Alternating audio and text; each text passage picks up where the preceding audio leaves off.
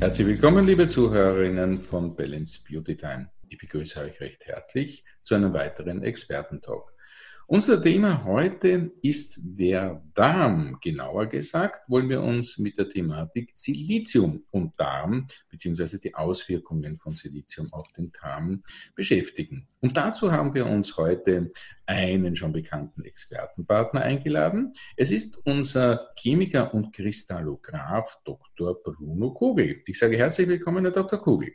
Ja, herzlich willkommen. Ich freue mich wieder dabei zu sein und hello again. da sagen wir auch ganz herzlich, wir freuen uns, dass Sie wieder mit dabei sind und auch ein herzliches Hello again. Wir haben uns ja schon über Silizium und über die Wichtigkeit des Siliziums Lithiums für den menschlichen Körper ausführlich unterhalten in einer anderen Podcast-Episode. Diesmal wollen wir uns aber ganz spezifisch einmal den Darm widmen. Alle Gesundheit beginnt ja im Darm oder wie man auch oft so sagt, ähm, dort geht viel Leid auch dementsprechend aus. Herr Dr. Kugel, wieso ist es denn so wichtig, ähm, diese Zusammenhänge von Silizium und Darm zu verstehen? Warum braucht denn der Darm Silizium? Ja, also man sagt ja immer so ein bisschen, der Tod sitzt im Darm. Ähm, das gilt für die guten Bakterien und die schlechten Bakterien. Jetzt wissen wir natürlich, der Dickdarm ist bakterienbesiedelt, aber auch der Dünndarm ist bakterienbesiedelt und auch der Magen ist ein bisschen bakterienbesiedelt. Und die Natur versucht es so zu machen, dass im Magen bereits die, ähm, ja, durch die Salzsäure, durch die Magensäure dass alles ein bisschen abgetötet wird. Also eine Aufgabe ist zum Beispiel im Magen, das ein bisschen steril zu machen. Wenn das nicht richtig funktioniert, weil wir zu wenig Magensäure haben, dann gelangt es in den Darm und dann wird der eventuell fehlbesiedelt. Und es ist eben so, warum das so wichtig ist. Wir haben zehnmal mehr Bakterien als eigene Körperzellen in uns. Zehnmal mehr. Manche Leute gehen auch von mehr aus, das ist individuell ein bisschen unterschiedlich, weil physiologisch gesehen ist der Darm je nachdem ein bisschen unter, also unterschiedlich groß und kann damit auch unterschiedlich viele Bakterien beherbergen. Und wir leben in Symbiose mit diesen Bakterien. Und wenn man jetzt äh, über die Entstehung des Lebens nachdenkt, da ist also Silizium auch ein äh, wichtiger Symbiont, wenn nicht das entscheidende Mineral gewesen, könnte man sagen, was dazu beigetragen hat, dass sich Bakterien überhaupt entwickeln konnten. Und wenn man das in dem Kontext zusammen äh, sieht, dann sieht man sehr schnell, naja, also Silizium muss eine lebenswichtige Aufgabe für uns, aber auch für unsere Symbionten, für die Bakterien haben. Was ist denn eigentlich genau Silizium? Können wir da nochmal kurz darauf eingehen? Silizium ist eigentlich in Form von, also es ist erstmal ein Element, aber in Form von Kieselsäure, darüber reden wir hier, wenn wir über Silizium sprechen also über lösliche, kleinmolekulare Kieselsäure, kolloidaler, in kolloidaler Form. Ähm, das ist ein Mineral, könnte man sagen. Und dieses Mineral hat zwei äh, entscheidende Eigenschaften, die auch im Darm im Wesentlichen zum Tragen kommen. Das ist einmal die unheimlich große Oberflächenaktivität und das ist die gigantische Wasserbindungskapazität. Wir haben äh, Silizium reaktiv an Grenzflächen, also an Oberflächen von Membranen. Da haben wir eine ganze Menge davon im Körper, auch im Darm, auch im, da, in der Darmschleimhaut, in dem Mukus. Also ich rede jetzt nicht von, von pathologischen Auflagerungen also, oder irgendwie ähm, ja, also was irgendwas, was krank macht, sondern äh, das ist natürliche Darmschleimhaut, die besteht aus Wasser, die besteht auch aus, äh, ja, man sagt Glykokalix, sagt der, sagt der Professor Hecht, also dass die ja, Glycosaminoglycane, also so eine, so eine Schleimschicht, die gelartig ist und ähm, dann hat natürlich Wasser eine wesentliche, das ist der zweite Punkt, eine wesentliche Aufgabe auch zum Beispiel äh, im Dickdarm wird dem Nahrungsbrei oder dem, was davon übrig ist, Wasser entzogen. Das heißt, Wasser spielt eine wichtige Rolle und da ist eben der Durchfluss auch ähm, enorm äh, wichtig, dass man sagt, okay, das wird gespült in einer gewissen Geschwindigkeit. Das heißt, da kommen frische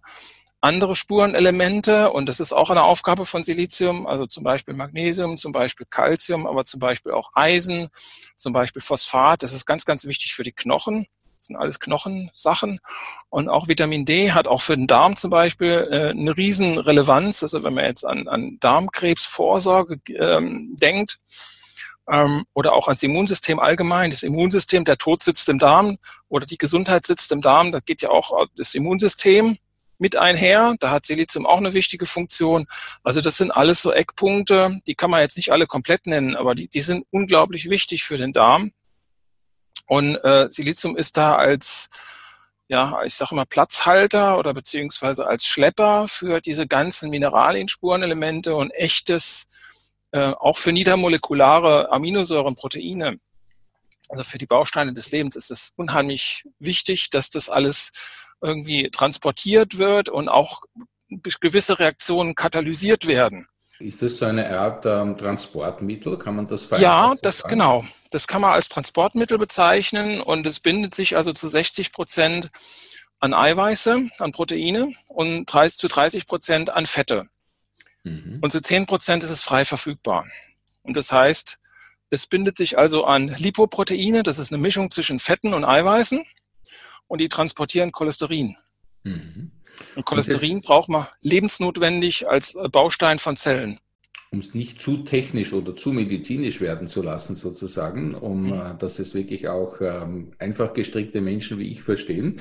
Das heißt, es ist eine Art Regulativ oder Transportmittel. Mit der richtigen Zuführung kriege ich dann auch die richtige Dosierung von anderen sehr wichtigen Elementen für ein gesundes ja. Darmsystem. Ja, so kann man es ungefähr bezeichnen. Und Wasser ist Leben und daran hängt sich alles auf. Das bildet sozusagen den, den Rahmen für einen gesunden Stoffwechsel, könnte man sagen. Mhm. Aber was kann uns jetzt passieren, wenn wir das zum Beispiel hm, schlecht eingestellt haben oder wenn hier eben gewisse Probleme vorliegen und hier diese Funktion nicht richtig funktioniert oder beziehungsweise wie kann sich dieser Siliziummangel hier auswirken? Welche äh, Folgewirkungen können da entstehen? Also es können äh, erstmal ja, konkret im Darm zum Beispiel die Darmschleimhaut funktioniert dann nicht mehr richtig. Das heißt, damit auch die Immunfunktion funktioniert nicht mehr richtig.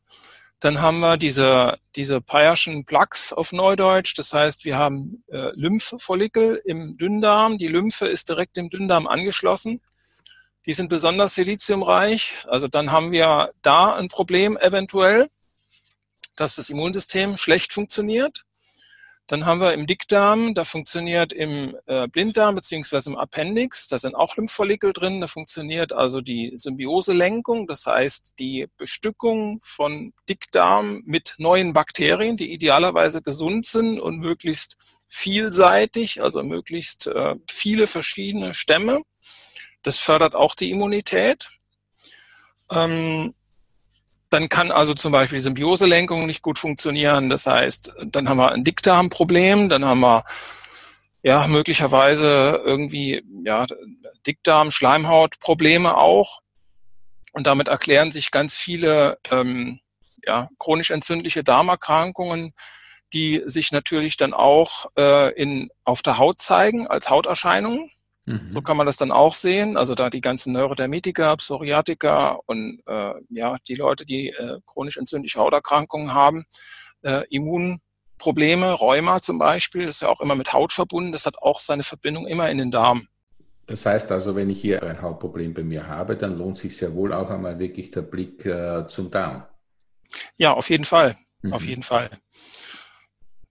Das ist eigentlich eine Sache, die sehr oft ähm, ja, isoliert immer gesagt oder isoliert wahrgenommen wird. Ich habe ein Hautproblem, ja, da muss ich jetzt mal schauen an der Haut. Ja, da muss ich auch die Verbindung zum Darm sehen. Und mhm. der Darm ist groß. Da geht es also nicht darum, dass irgendwie eine einzelne Läsion ist und ich nehme mal einen Extremfall an, so ein, so ein Leaky Gut habe an einer bestimmten Stelle, sondern das kann an verschiedenen Stellen auftreten und zwar unterschiedlich intensiv. Da muss ich ganz genau schauen, ist es der Dünndarm? Welcher Teil vom Dünndarm ist es? Welcher Teil vom Dickdarm ist es? Ist die Aufnahme von anderen Mikronährstoffen schon gestört? Das ist eine wesentliche Sache, die da auch dranhängt, weil Silizium eigentlich, ich werde immer gefragt, ja, was ist denn eigentlich ein Kofaktor vom, vom Silizium? Also mit was wirkt das alles zusammen? Das wirkt mit fast allen Vitaminen zusammen. Mhm. Lassen Sie uns bitte noch mal ganz kurz auf die Haut zu sprechen kommen. Selber schauen beim Darm ist ja sehr, sehr schwierig. Mit, bei welchem Arzt kann ich das tun? Mit welchem Arzt, welchen Arzt sollte ich da eigentlich am besten aufsuchen? Das ist äh, relativ schwierig. Ich kann natürlich einen Gastroenterologen fragen und kann sagen, okay, was ist mit meinem Darm nicht in Ordnung. Reizdarm ist eine Sache, die eigentlich schulmedizinisch keine wirkliche Ursache hat.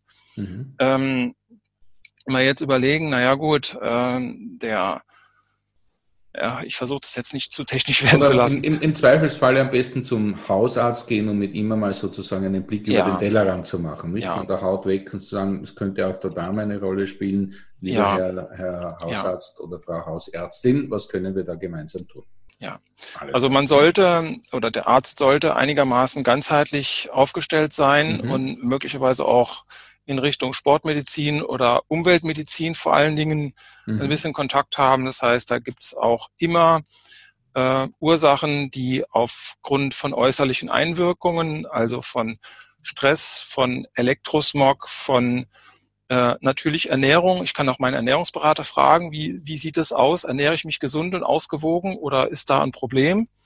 Ähm, ich kann auch natürlich, ja, ich könnte theoretisch auch meinen, meinen Physiotherapeuten fragen und sagen, ja, warum geht es mit der Bewegung nicht mehr so gut? Und warum habe ich jetzt einen Bandscheibenvorfall zum Beispiel?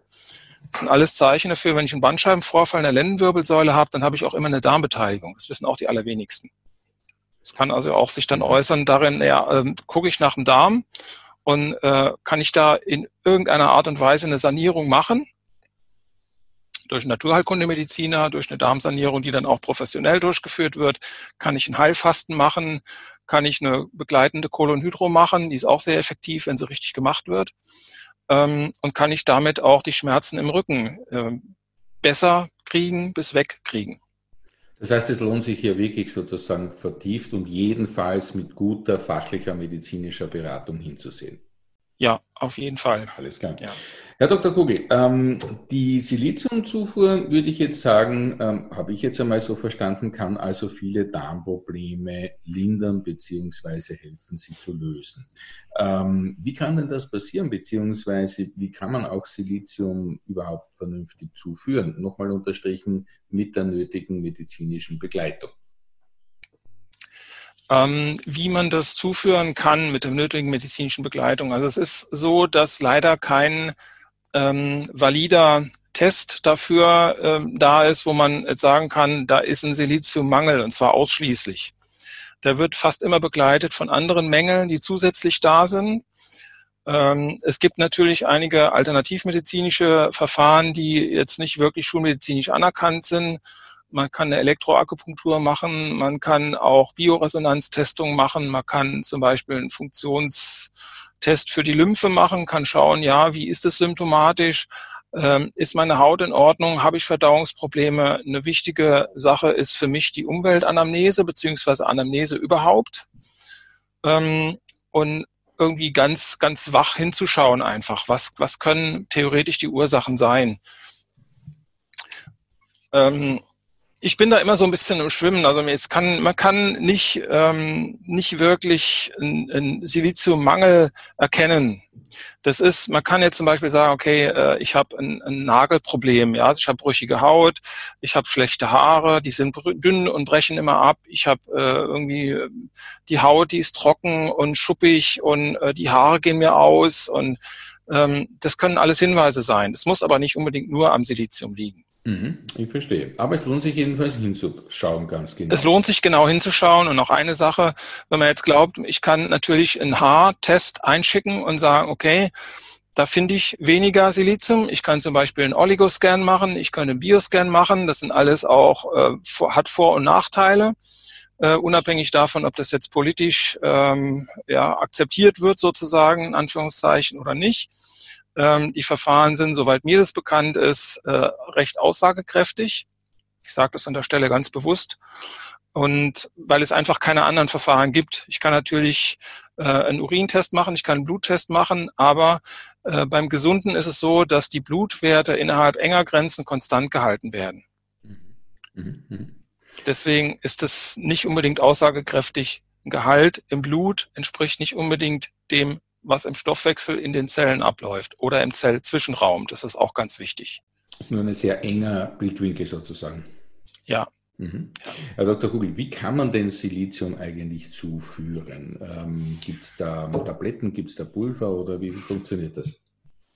Ganz viele, ich fange mal bei ein bisschen bei Adam und Eva an, äh, ganz viele nehmen Kieselsäure zum Beispiel in Form von, ja, früher hat man reine Kieselsäure gegeben, irgendwann ist das äh, Kieselsäuregel oder Silicea Balsam entwickelt worden. Ähm, das ist sozusagen ein Dauerbrenner. Ganz viele nehmen auch ähm, ja, Brennnessel, das ist, wir haben jetzt Frühling, kann man Brennnesseltee machen, das geht auch relativ gut. Man kann Ackerschachtelhalmtee, man, man kann Bambussprossen, man kann Braunhirse, man kann Gräser, also die alle, alles, was elastisch ist und äh, fest sein muss. Das ist in der Natur genauso wie in uns Menschen äh, kann man zu sich nehmen. Es ist aber immer die Frage, wie viel davon löst sich und wie viel äh, kann davon in unseren Körper gelangen. Mhm. Und Silizium ist nie alleine. Das ist nicht immer die Frage, wenn ich zum Beispiel so ein, so ein Grastee mache, sage ich jetzt mal, so ein Bambustee, der wird in Asien sehr oft getrunken, oder ein Ackerschachtelhalmtee hierzulande, wird immer gefragt, ja, wie soll man den denn machen, bitte? Und äh, wie viel reicht es? Ja, wie kommt da genügend in uns rein? Und da gibt's halt auch äh, jetzt, wie gesagt, synthetische Produkte, die sich äh, durch Vermahlen von amorphen äh, Siliziumdioxid sozusagen in äh, nachfolgender Behandlung mit Wasser äh, ergeben haben. Also dieses Silicea Balsam wäre ein Tipp zum Beispiel auch für den Magen, weil die Verweilzeit relativ lang ist im Magen. Mhm. Eine andere Möglichkeit wäre, äh, die Produkte von äh, Rilling Healthcare einzusetzen. Mhm. Und zwar aus einem ganz bestimmten Grund. Das ist in meinen Augen, so bin ich auch vor mehr als zwei Jahren dazu gekommen. Das bildet ein Depot im Körper. Es ist also so, dass immer nur ein bisschen freigesetzt wird. Das ist also funktionalisiert, man kann mal sagen, ja, in einer ja, in einer Reaktion, einer chemischen Reaktion, die da stattgefunden hat, ist diese Kieselsäure in dieser kolloidalen Struktur eingefroren und wird über die gesamte Darmpassage freigesetzt. Dazu gibt es auch eine Studie, die vom Hersteller gemacht worden ist. Und die hat gezeigt, dass über 24 Stunden eine nennenswerte Menge freigesetzt wird. Das heißt, ich erreiche damit auch den Dickdarm. Das klingt nach verbesserter Wirkung. Das klingt nach verbesserter Wirkung. Dann werde ich also auf jeden Fall die Bakterien erreichen, da werde ich auf jeden Fall die Darmschleimhaut erreichen, dann werde ich auf jeden Fall den Wasserhaushalt verbessern können. Ich werde die Immunität im Darm verbessern können. Es gibt Bakterien, die eng mit Silizium wechselwirken. Einige davon sind zum Beispiel Akkermansia, Mucinifila, also das ist ein Bakterium, was die Darmschleimhaut anknabbert sozusagen und was dann auch ein bisschen das reguliert, wie dick die Darmmucosa jetzt sein kann. Dann gibt es eine äh, andere äh, Gattung Bacillus, äh, zum Beispiel Bacillus subtilis. Der ist in pflanzlichen ähm, ja, ähm, in Pflanzen drin, zum Beispiel auch in fermentiertem Soja. Das wird man, der wird der eine oder andere von dem Natto kennen. Also Natto ist sehr Vitamin K2 reich, das weiß man. Und äh, dieser Bacillus subtilis, der hat auch eine enge äh, Korrelation oder eine enge Verbindung äh, zum Silizium. Ich verstehe. Und da gibt's eben auch die, die Produkte von Rilling Healthcare, die haben dann ganz bewusst auch K2 und D3 drin oder wahlweise auch Magnesium, Calcium, was auch äh, eine Wirkung dann äh, im Darm entwickelt, zum Beispiel. Also das, das stabilisiert sozusagen die Darmflora, könnte man sagen. Mhm. Herr Dr. Kugel, was mich zum Schluss noch interessieren würde, gibt es eigentlich bei der Einnahme von Silizium Dinge zu beachten? Gibt es da irgendetwas, wo Sie als Experte sagen, bitte da ganz genau drauf achten oder hinsehen? Ganz genau darauf achten sollte man bei zum Beispiel immungeschwächten Patienten oder Menschen, die äh, Nierenschaden haben. Da kann es nämlich zum Beispiel sein, dass das äh, Silizium sich ein bisschen anreichert und dass die Blutspiegel tatsächlich steigen. Das wissen auch wenige. Normalerweise ist es so, dass Silizium nicht überdosiert werden kann. Das äh, gilt für eine lösliche kolloidale Form. Ähm, es gibt eigentlich dann also wenig Restriktionen, würde ich jetzt sagen. Es ist allerdings auch so, dass ich bei entsprechend umweltbelasteten Menschen da vorsichtig dosieren sollte, weil das Ganze auch erstens die Diurese fördert, also ich muss mehr Pipi, und äh, natürlich auch die Ausscheidung fördert und das Immunsystem ein bisschen pusht. Mhm. Da sollte ich also die empfohlenen Dosierungen von Herstellern nicht wesentlich überschreiten. oder wenn, dann nur in, ja, in, äh, in Absprache mit medizinischem Rat, wenn ich da ähm, ja, mir unsicher bin. Ansonsten, wenn ich mal kurzfristig sage, ich nehme kurzfristig ein bisschen mehr, macht nicht so viel aus. Das verlässt den Körper relativ schnell, aber bitte im Hinterkopf behalten, dass äh, gerade bei den Rilling-Produkten ein Depot im Körper aufgebaut wird. Da würde ich also nicht äh, die halbe Flasche leer trinken. Mhm. Das würde ich also nicht machen. Auf jeden Fall würde ich sagen, und ich glaube, dieser Tipp ist immer gut angebracht, äh, mit dem Arzt drüber sprechen, mit einem Fachmann oder einer Fachfrau drüber sprechen, bevor man hier sozusagen alleine loslegt. Da kann man sich ja auch gut zum Beispiel ähm, an Hersteller wie Rilling Healthcare zum Beispiel wenden, die interessante Informationen auf der Webseite zum Beispiel haben oder eben ansonsten sich wirklich in ärztliche äh, Betreuung geben und mit dem Arzt oder der Ärztin seines Vertrauens darüber zu sprechen. Ich glaube, das ist ein ganz ja. wichtiger Punkt. Also es gibt demnächst wahrscheinlich auch, äh, also die, Rilling Healthcare Leute haben inzwischen auch einen Blog eingerichtet, man kann sich dort melden. Mhm. Es gibt auch in sozialen Netzwerken eine Siliziumgruppe, ich hoffe, ich kann das hier sagen, äh, wo man vielleicht auch die eine oder andere Frage gerade zum Thema stellen kann, auch produktübergreifend. Also ich will jetzt nicht nur für Rilling Healthcare sprechen, sondern es gibt auch ein paar andere Produkte, die sehr gut sind. Findet man ähm, auf Facebook, diese Gruppe, oder? Die findet man auf Facebook. Mhm. Also die Gruppe heißt Silizium Baustein des Lebens, hat inzwischen knapp 5000 Mitglieder, also nicht mehr so wenig. Und da sind also wirklich interessante Diskussionen zu finden, auch Erfahrungsberichte zu finden. Dann sagen wir herzlichen Dank auch für diesen Tipp, lieber Herr Dr. Kugel. Ja, gerne. Ja, wir könnten noch lange über das Thema Darm und Silizium sprechen und ähm, wir machen ja auch den äh, ein oder anderen Podcast noch gemeinsam, da freue ich mich auch schon drauf. Auf jeden Fall möchte ich mich für dieses heutige ähm, sehr interessante und aufschlussreiche Gespräch ganz herzlich bei Ihnen bedanken, Herr Dr. Kugel. Ja, herzlich, herzlichen Dank. Ich freue mich dabei gewesen zu sein. Und ich sage auch zu euch, liebe Zuhörerinnen und Zuhörer, wieder ein herzliches Dankeschön fürs Zuhören. Ich hoffe, es war für euch auch so interessant wie für mich. Und ja, einfach auf den Darm schauen und schauen, dass die Siliziumstruktur richtig stimmt. Am besten sich weiter und tiefer informieren oder natürlich auch äh, am besten mit Arzt oder Ärztin drüber sprechen. In diesem Sinne sage ich danke fürs Dabeisein. Bis zum nächsten Mal. Tschüss und auf Wiederhören.